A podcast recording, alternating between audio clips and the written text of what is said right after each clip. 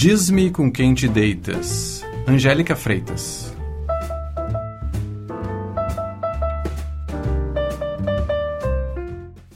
Da Estante, seu momento de leitura com a rádio da universidade.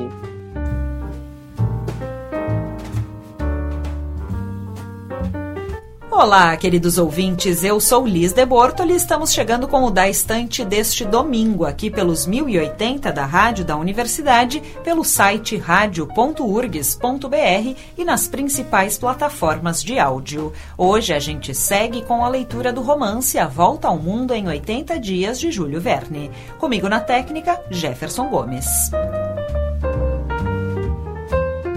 No programa anterior, Phileas Fogg, Jean Passepartout, Mrs. Aouda e o detetive Fix viajaram Estados Unidos adentro de trem. E uma presença incômoda foi percebida. O Coronel Proctor, que brigou com Phileas Fogg e o detetive Fix em São Francisco, também é um dos passageiros no trajeto. Agora é hora de pegar nossos livros para lermos os capítulos 29 e 30 de A Volta ao Mundo em 80 Dias. Quem lê com a gente hoje é o escritor e editor Flávio Ilha. Capítulo 29 Em que serão contadas várias histórias que só podem acontecer nas railroads da União. Naquela mesma noite, o trem prosseguiu sua rota sem obstáculos ultrapassando Fort Saunders, atravessando o desfiladeiro do Cheyenne e chegando ao Passo Evans. Naquele lugar, a railroad atingiu o ponto mais alto do dia, ou seja, 8.091 pés acima do nível do mar. Os viajantes só tinham agora que descer até o Atlântico sobre essas planícies sem limites, niveladas pela natureza. Lá se encontrava, sobre o Grande Trunk, o entroncamento de Denver, a principal cidade do Colorado. É um território rico em minas de ouro e prata, onde já viviam mais de 50 mil habitantes. Naquele momento, já haviam sido percorridas 1.382 milhas desde São Francisco em três dias e três noites. Quatro dias e quatro noites, de acordo com todas as previsões, deveriam bastar para o trem alcançar Nova York. Phileas Fogg se mantinha, pois, dentro dos intervalos regulamentares. Durante a noite, deixaram à esquerda o campo Walbach. O Lodgepole Creek corria paralelamente à via, seguindo a fronteira retilínea comum aos estados de Wyoming e do Colorado. Às 11 horas entraram no Nebraska, passaram perto de Sad Creek e chegaram a Gillsburg, situado na margem sul do Plate River. Foi neste ponto que se fez a inauguração da Union Pacific Road em 23 de outubro de 1887, da qual o engenheiro responsável foi o general J. M. Dodge Ali pararam as duas potentes locomotivas, rebocando os nove vagões dos convidados, entre os quais figurava o vice-presidente Mr. Thomas C. Durant. Ali repercutiram as aclamações. Ali os Sioux e os Pawnees deram um espetáculo de uma pequena guerra indígena. Ali os fogos de artifício arderam. Ali finalmente se publicou, em uma gráfica portátil, o primeiro número do Highway Pioneer. Assim foi celebrada a inauguração desta grande estrada de ferro, instrumento de progresso e de civilização, lançado através do deserto e destinado a ligar entre si vilas e cidades que não existiam ainda. O apito da locomotiva, mais potente que a lira de Amphion, iria logo fazê-las brotar no solo americano. Às oito horas da manhã, o forte McPherson tinha sido deixado para trás. 357 milhas separam este ponto de Omaha. A via férrea seguia, sobre sua margem esquerda, as caprichosas sinuosidades do braço sul do Plate River. Às nove horas, chegaram à importante cidade de North Plate, edificada entre os dois braços do grande curso de água, que se reúnem em torno dela para formar uma só artéria, afluente importante cujas águas se confundem com as do Missouri, um pouco acima de Omaha. O centésimo primeiro meridiano estava franqueado. Mr. Fogg e seus parceiros tinham recomeçado o jogo, Nenhum deles se queixava da demora da viagem, nem mesmo o morto. Fix tinha começado ganhando alguns guinéus, que estava em vias de perder, mas nem por isso se mostrava menos entusiasmado que Mr. Fogg. Durante esta manhã, a sorte favoreceu bastante este, este gentleman. Os trunfos e as cartas de maior valor choviam em suas mãos. Em certo momento, depois de ter combinado um lance audacioso, preparava-se para jogar espadas quando atrás do banco ouviu uma voz que dizia: se fosse eu, jogava ouros. Mr. Fogg, Mrs. Alda, Fix levantaram a cabeça. O coronel Proctor estava perto deles. Stamp Proctor e Phileas Fogg reconheceram-se no ato. Ah, por aqui, senhor inglês! exclamou o coronel. É o senhor que queria jogar espadas? E jogo, respondeu friamente Phileas Fogg, deitando à mesa um 10 deste naipe. Pois bem, eu quero que sejam ouros, replicou o coronel Proctor com voz irritada, e fez um gesto para levantar a carta jogada, acrescentando: Não entende nada deste jogo. Talvez seja mais hábil em outro, disse Phileas Fogg, que se levantou. Só depende de si, filho de John Bull, replicou o grosseiro personagem. Mrs. Alda tinha ficado pálida. Todo o seu sangue refluiu para o coração. Tinha agarrado o braço de Phileas Fogg, que a repeliu docemente. Passepartout estava prestes a se lançar sobre o americano, que olhava seu adversário com o mais insultante dos olhares. Mas Fix tinha se levantado e, indo ao coronel Proctor, lhe disse: Esqueça-se de que é comigo a questão, senhor. Comigo a quem o senhor não só injuriou, mas agrediu. Senhor Fix, disse Phileas Fogg, peço-lhe perdão, mas isto só diz respeito a mim. Alegando que eu estava errado jogando espadas, o coronel me fez uma nova injúria e há de dar-me uma satisfação. Quando e onde quiser, respondeu o americano, e com a arma que lhe agradar. Mrs. Alda em vão procurou reter Mr. Fogg. O inspetor tentou inutilmente retomar a querela para si. Passepartout queria atirar o coronel pela porta, mas um gesto do patrão o conteve.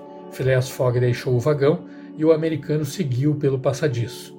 Senhor, disse Mr. Fogg ao seu adversário, tenho muita pressa em voltar para a Europa e qualquer atraso prejudicaria muito meus interesses.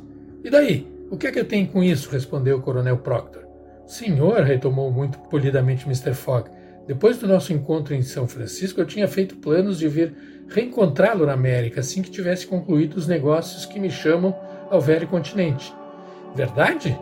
Quer marcar um encontro para daqui a seis meses? Por que não daqui a seis anos? De seis meses, respondeu Mr. Fogg, e serei pontual. Desculpas, só desculpas, exclamou Stamp Proctor. Agora ou nunca. Pois que seja, respondeu Mr. Fogg. Vai para Nova York? Não. Chicago? Não. Omaha? Não. Pouco importa. Pois que seja, respondeu Mr. Fogg. Vai para Nova York? Não. Chicago? Não. Omaha? Pouco importa. Conhece Plum Creek? Não, respondeu Mr. Fogg. É a próxima estação. O trem estará lá em uma hora. Estacionará por dez minutos. Em dez minutos podemos trocar alguns tiros de revólver. Que seja, respondeu Mr. Fogg. Determinei em Plum Creek. E creio que vai ficar por lá, acrescentou o americano com uma insolência sem igual. Quem sabe, senhores, exclamou Mr. Fogg, e voltou ao seu vagão, tão frio como de costume.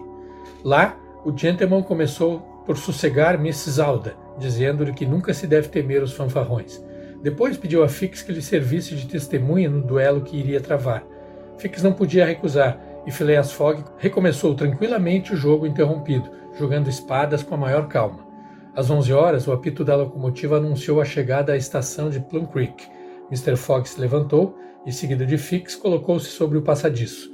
Passepartout o acompanhava, levando um par de revólveres. Mrs. Alda tinha ficado no vagão, pálida como uma morta. Neste momento, a porta do outro vagão se abriu e o coronel Proctor apareceu igualmente sobre o passadiço, seguido da sua testemunha, um Yankee de sua têmpera. Mas no instante em que os dois adversários iam descer para a via, o condutor apareceu e gritou-lhes: Não podem descer, senhores! E por quê? perguntou o coronel. Estamos com 20 minutos de atraso e o trem não vai parar. Mas eu tenho de me bater em duelo com este senhor. Lamento, respondeu o empregado, mas partimos imediatamente. O sino já está tocando. Efetivamente tocada. Tocava, e o trem voltou a se pôr a caminho. Estou realmente desolado, senhores, disse então o condutor. Qualquer outra circunstância eu poderia ter concedido, mas afinal, já que não há tempo para se baterem aqui, quem os impede de se baterem no caminho? Isso talvez não convenha a este senhor, disse o coronel Proctor com ar gozador. Convém-me perfeitamente, respondeu Phileas Fogg. Pois é, decididamente estamos na América, pensou Passepartout. E o condutor do trem é o gentleman de primeira. E dizendo isto, seguiu seu patrão. Os dois adversários, suas testemunhas, precedidos pelo condutor, dirigiram-se, passando de um vagão a outro, à traseira do trem. O último vagão só estava ocupado por uma dezena de viajantes. O condutor perguntou-lhe se poderiam deixar o lugar livre para os dois, que tinham uma questão de honra a resolver. Que absurdo!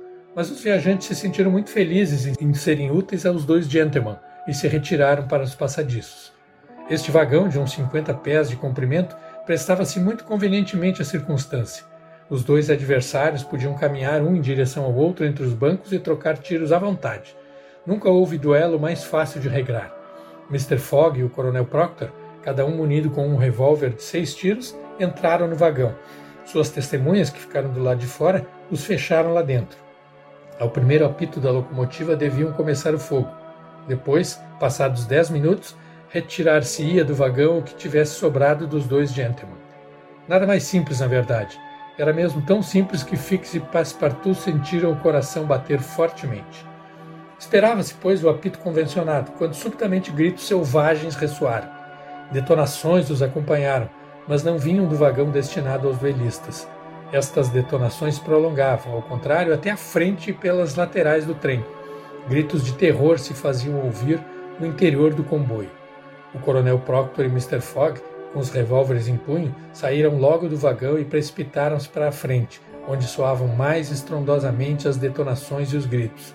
Tinham compreendido que o trem estava sendo atacado por um bando de Sioux. Estes audaciosos índios não estavam fazendo sua estreia e mais de uma vez já tinham detido comboios. Seguindo seu costume, sem esperar a parada do trem, jogavam-se em bandos de cem sobre as plataformas e escalavam os vagões como um clown sobe em um cavalo a galope. Os Sioux estavam munidos de rifles. Daí as detonações às quais os viajantes, quase todos armados, respondiam com tiros de revólver. Os índios tinham se precipitado primeiramente sobre a locomotiva. O maquinista e o fogueiro tinham sido derrubados a golpes de macete. Um chefe Sioux, querendo parar o trem, mas não sabendo manejar a manivela do regulador, tinha aberto mais a entrada do vapor em lugar de fechar, e a locomotiva, arrastada, corria com uma velocidade assustadora. Ao mesmo tempo, os Sioux tinham invadido os vagões, corriam como macacos em fúria por cima das poltronas do trem, arrombavam as portinholas e lutavam corpo a corpo pelos viajantes. Para fora do vagão das bagagens, arrombado e saqueado, os fardos eram arremessados para a via. Gritos e disparos não cessavam.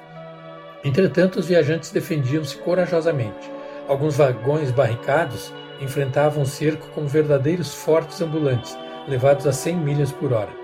Desde o começo do ataque, Mrs. Alda se comportava com coragem. Revólver em punho, defendia-se heroicamente, atirando através dos vidros quebrados quando um selvagem passava por sua mira. Uns 20 Sioux, mortalmente feridos, tinham tombado na via, e as rodas dos vagões esmagavam como vermes os que deslizavam sobre os rails do alto dos passadiços. Diversos viajantes gravemente atingidos pelas balas ou pelas clavas jaziam sobre os bancos. Entretanto, era preciso parar. Essa luta já durava dez minutos e certamente terminaria em favor dos Sioux se o trem não parasse. Com efeito, a, estação de Fort Kearney estava a menos de duas milhas de distância. Lá havia um posto americano. Mas se o trem passasse este posto, entre Fort Kearney e a estação seguinte, os Sioux seriam senhores do trem. O condutor lutava ao lado de Mr. Fogg quando uma bala o derrubou. Ao cair, gritou: Estamos perdidos se o trem não parar antes de cinco minutos. Vai parar, disse Mr. Phileas Fogg, que queria se lançar para fora do vagão. Estamos perdidos se o trem não parar antes de cinco minutos. Vai parar, disse Mr. Phileas Fogg, que queria se lançar para fora do vagão. Fique, senhor, lhe gritou Passepartout. Deixe comigo. Phileas Fogg não teve tempo de deter o corajoso rapaz, que, abrindo a portinhola sem ser visto pelos índios, conseguiu deslizar para baixo do vagão.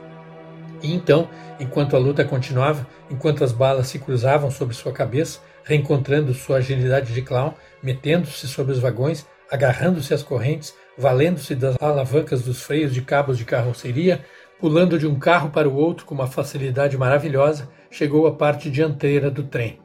Não tinha sido visto, não poderia ter sido visto.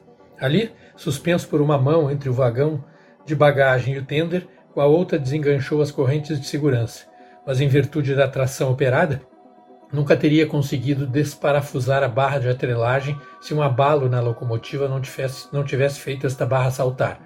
E o trem solto foi ficando pouco a pouco para trás, enquanto a locomotiva corria com velocidade crescente.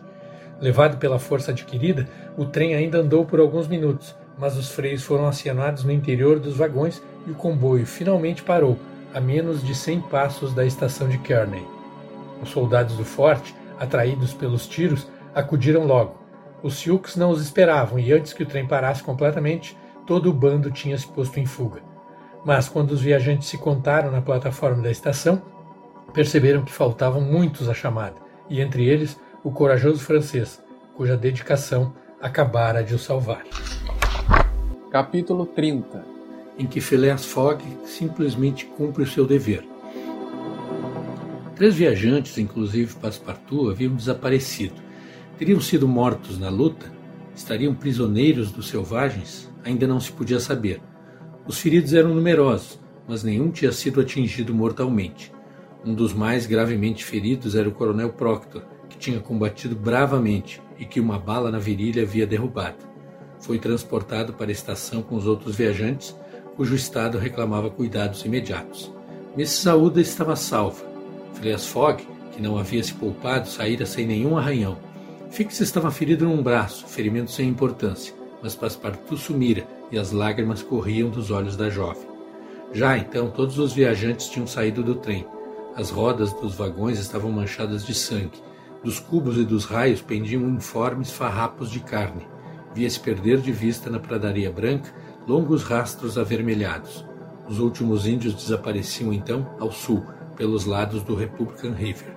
Mr. Fogg, braços cruzados, permanecia imóvel. Tinha uma grave decisão a tomar. Mrs. Alda, próxima dele, o contemplava sem proferir uma palavra. Ele compreendeu este olhar. Se o seu servidor estava prisioneiro, não deveria arriscar tudo para arrancá-lo dos índios? Vou achá-lo morto ou vivo, disse simplesmente para Mrs. Alda. Ah, senhor, senhor Fogg, exclamou a jovem, agarrando as mãos do seu companheiro, que cobriu de lágrimas. Vivo, acrescentou Mr. Se não perdermos um minuto. Com esta resolução, Phileas Fogg sacrificava-se completamente. Acabara de pronunciar sua ruína. Um dia apenas de atraso faria perder o paquete de Nova York. Sua aposta estava irrevogavelmente perdida. Mas diante deste pensamento, é o meu dever, não tinha hesitado. O capitão que comandava o Fort Kearney estava ali. Seus soldados, uns cem homens, tinham se posto na defensiva para o caso dos Sioux terem dirigido um ataque direto contra a estação. Senhor, disse Mr. Fogg ao capitão, três viajantes desapareceram. Mortos? perguntou o capitão. Mortos ou prisioneiros? respondeu Phileas Fogg. É desta incerteza que precisamos sair. Sua intenção é perseguir os Sioux? Dificilmente, senhor, disse o capitão. Estes índios podem fugir para além do Arkansas. Não poderia abandonar o forte que me foi confiado. Senhor, retomou Phileas Fogg, trata-se da vida de três homens. Sem dúvida, mas posso arriscar a vida de cinquenta para salvar três? Não sei se pode, senhor, mas deve. Senhor, respondeu o capitão, ninguém aqui precisa me ensinar qual é o meu dever. Que seja, disse friamente Phileas Fogg. Irei só. Só, senhor, exclamou Fix, que tinha se aproximado. Ir só em perseguição dos índios? Quer então que eu deixe perecer esse infeliz, a quem todos os que estão aqui vivos devem a vida? Irei. Pois bem, não, não irá só, exclamou o capitão, comovido, apesar de tudo. Não, o senhor tem um coração valente. Trinta voluntários, acrescentou ele, voltando-se para os soldados. Toda a companhia deu um passo à frente. O capitão só teve que escolher entre seus bravos. Trinta soldados foram designados e um velho sargento se pôs à frente deles. Obrigado, capitão, disse Mr. Fogg. Permite-me acompanhá-lo? perguntou Fix ao gentleman. Faço o que achar melhor, senhor, respondeu Phileas Fogg. Mas se quer me fazer um favor, fico junto de Mrs. Alda, caso me aconteça alguma desgraça. Uma palidez súbita invadiu o rosto do inspetor de polícia. Separar-se do homem que tinha seguido passo a passo e com tanta persistência, deixá-lo aventurar-se ali naquele deserto. Fix olhou atentamente o gentleman e, fosse como fosse, apesar das suas desconfianças, apesar do combate que travava interiormente, baixou os olhos diante daquele olhar calmo e sincero. Ficarei, disse. Instantes depois, Mr. Fogg tinha apertado a mão da jovem. Depois, após lhe ter entregue sua preciosa sacola de viagem, partiu com o sargento e sua pequena tropa. Mas antes de partir, tinha dito aos soldados: Meus amigos, há mil libras para vós se salvarmos os prisioneiros. Era meio-dia e alguns minutos. Mrs. Alda tinha se retirado para um quarto da estação e aí, sozinha, ficou aguardando, pensando em Phileas Fogg, em sua generosidade simples e grandiosa, em sua tranquila coragem. Mr. Fogg tinha sacrificado sua fortuna e agora punha sua vida em perigo, tudo sem hesitação, por dever, sem frases. Phileas Fogg era um herói aos seus olhos. O inspetor Fix, este, não pensava assim e não podia conter sua agitação. Passeava febrilmente pela plataforma da estação. Por um momento subjugado, voltava a ser ele mesmo. Depois de Fogg partir, compreendia a tolice que tinha feito ao deixá-lo. Como? O homem que tinha seguido ao redor do mundo tinha consentido em separar-se dele. Sua índole voltava a conduzi-lo, se recriminava, se acusava, tratava a si mesmo como se fosse o comissário da polícia metropolitana admoestando um agente apanhado em flagrante delito de ingenuidade. Fui inepto, pensava. O outro, por certo, lhe disse quem eu era. Partiu, não volta mais. Onde pegá-lo agora? Mas como pude me deixar fascinar assim? Eu, Fix, que tenho no bolso o seu mandado de prisão, decididamente não passo de uma zêmola. Assim raciocinava o inspetor de polícia, enquanto as horas se escoavam lentamente. Não sabia o que fazer. Às vezes tinha vontade de dizer tudo a Mrs. Alda, mas compreendia como seria recebido pela jovem. Que decisão tomar? Estava tentado a sair pelas pradarias brancas, em perseguição de Fogg. Não lhe parecia impossível reencontrá-lo. Os passos do destacamento estavam ainda impressos na neve, mas logo, sob uma nova camada, todas as pegadas desapareceriam. Então o desânimo apossou-se de Fix. Experimentou como que um invencível desejo de abandonar a partida. Ora, precisamente esta oportunidade de deixar a estação de Kearney e de continuar a viagem, tão fecunda em, em transtornos, lhe foi oferecida. Com efeito, perto das duas depois do meio-dia, enquanto a neve caía em grandes flocos, ouviram-se longos apitos que vinham do leste. Uma enorme sombra, precedida por um clarão amarelado, avançava lentamente, consideravelmente aumentada pelas brumas, que lhe davam um aspecto fantástico. Contudo, não se esperava ainda nenhum trem vindo do leste. O socorro pedido pelo telégrafo não podia chegar tão cedo, e o trem de Omaha para São Francisco só deveria passar no dia seguinte. Logo se soube o que acontecia. Essa locomotiva que andava com pouco vapor, soltando grandes apitos, era aquela que, depois de ter sido desprendida do trem, tinha continuado sua rota com velocidade vertiginosa, levando o caldeireiro e o maquinista inanimados. Tinha corrido sobre os reios por diversas milhas. Depois, o fogo tinha amortecido pela falta de combustível, o vapor perdera a força e uma hora depois, diminuído pouco a pouco sua marcha, a máquina parara afinal 20 milhas depois da estação de Kearney. Nem o maquinista nem o folgueiro tinham sucumbido, e depois de um desmaio bastante prolongado, tinham voltado a si. A máquina estava então parada. Quando se viu no deserto, a locomotiva só, sem vagões atrás, o maquinista compreendeu o que tinha ocorrido. Como a locomotiva tinha se desprendido do trem, não pôde adivinhar, mas não tinha nenhuma dúvida de que o trem, tendo ficado para trás, estava em perigo. O maquinista nem hesitou sobre o que deveria fazer. Continuar na direção de Omaha era prudente. Voltar para o trem, que os índios talvez ainda pilhassem, era perigoso. Que importa?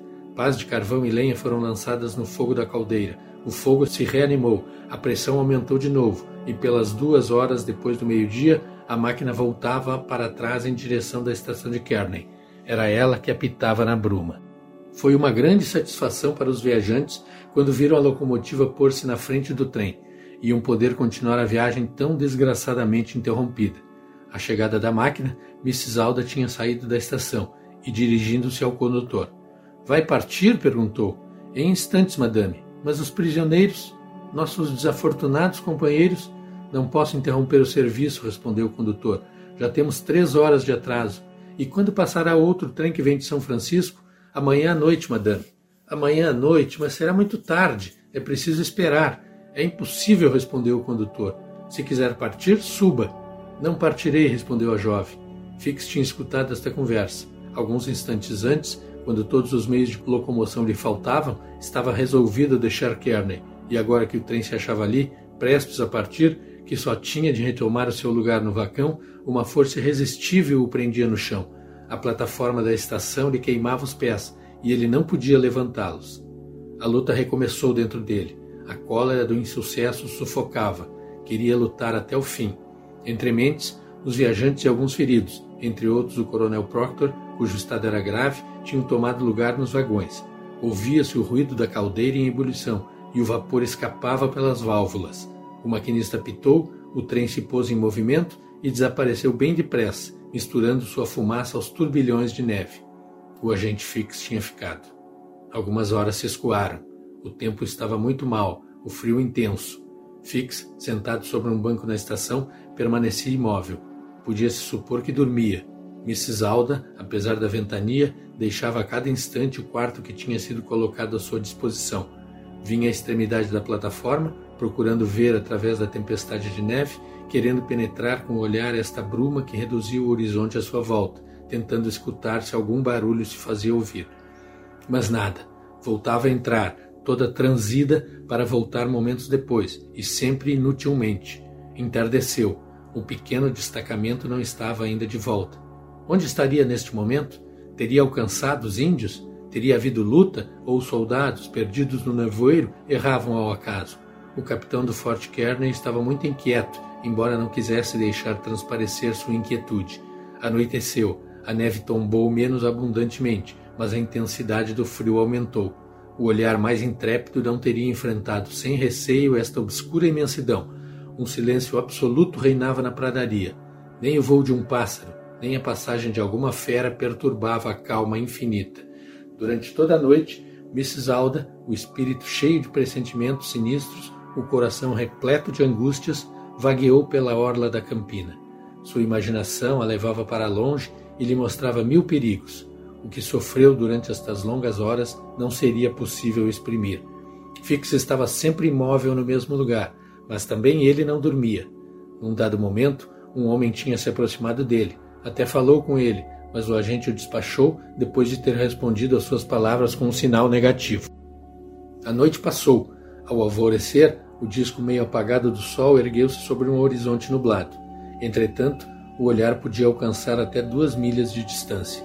Tinha sido para o sul que Phileas Fogg e o destacamento se haviam dirigido. O sul estava absolutamente deserto. Eram então sete horas da manhã. O capitão, extremamente preocupado, não sabia o que fazer.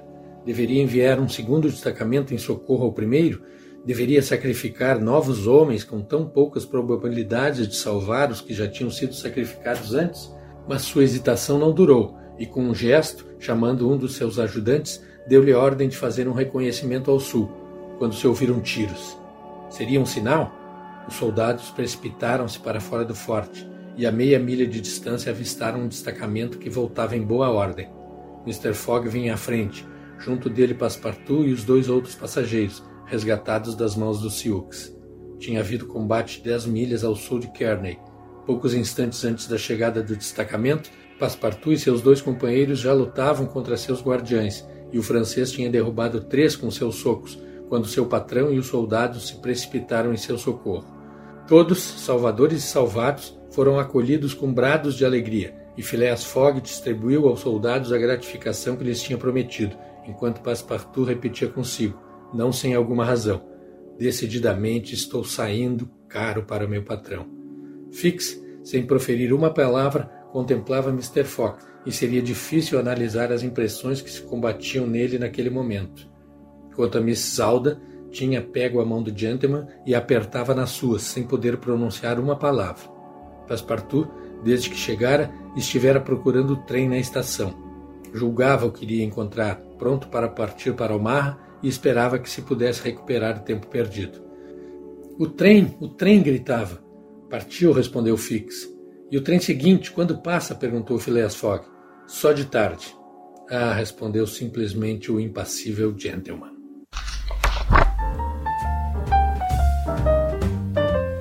Estes foram então os capítulos 29 e 30 de A Volta ao Mundo em 80 Dias de Júlio Verne. Hoje contamos com a leitura de Flávio Ilha. O programa já está disponível nas plataformas e no site da rádio em radio.urgs.br. E não esquece de seguir o Da Estante no Instagram em daestante.urgs para não perder nenhum dos nossos conteúdos. Amanhã a gente volta com mais leituras nos Drops da Estante às 10 e 10 da manhã com reprise às 8 da noite. Até lá!